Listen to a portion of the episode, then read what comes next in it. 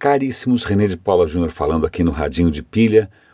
Hoje, em homenagem ao atentado bárbaro, covarde, canalha ontem em Londres, eu vou fazer um radinho um pouco mais curto. Talvez devesse fazer, inclusive, como já fiz em outras ocasiões parecidas, na história de Bruxelas, de Paris, em que eu publiquei um episódio de literalmente um minuto de silêncio.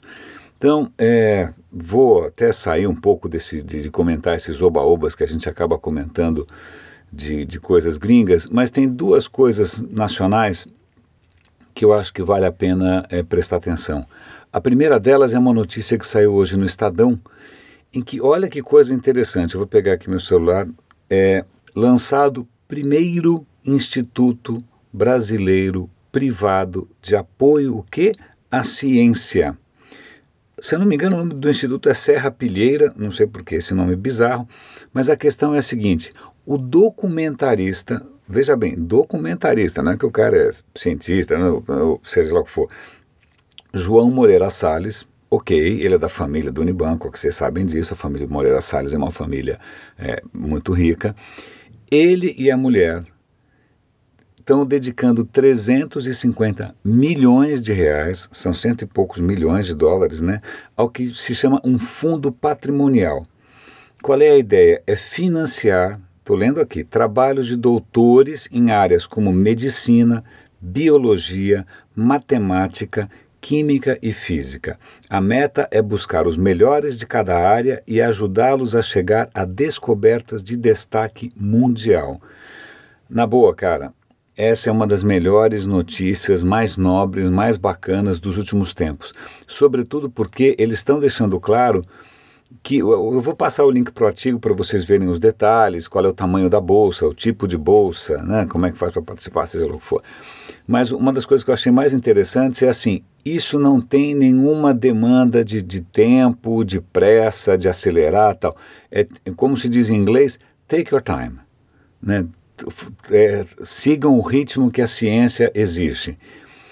Eu achei isso bárbaro, porque é, é, eu, eu, não tinha, pelo menos no meu radar, é, registro de alguma iniciativa tão bacana, tão nobre. E não é gente aqui dando dinheiro para startup e exigindo que ela em três meses faça né, lucro, né, ou que ela cresça exponencialmente em, em uma semana ou duas.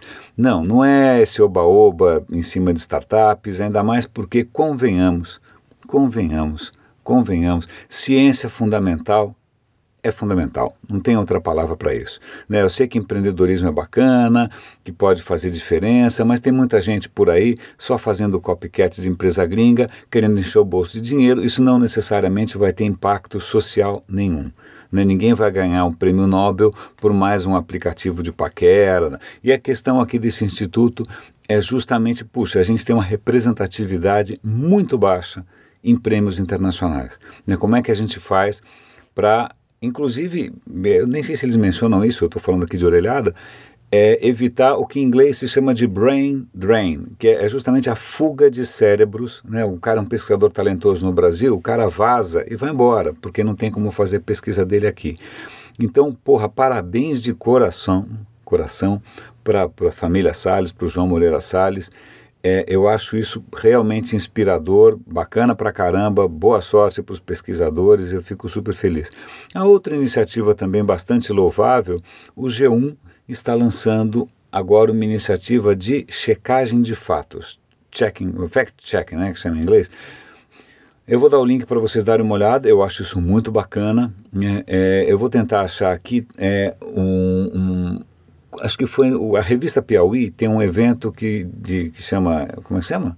Eu não lembro mais. É Congresso Piauí, eu não lembro mais. Que é um congresso que eles fazem é, sobre jornalismo tal. Eu fui uma vez porque o Fernando Henrique ia dar uma palestra, eu assisti lá o cara, foi bacana tal.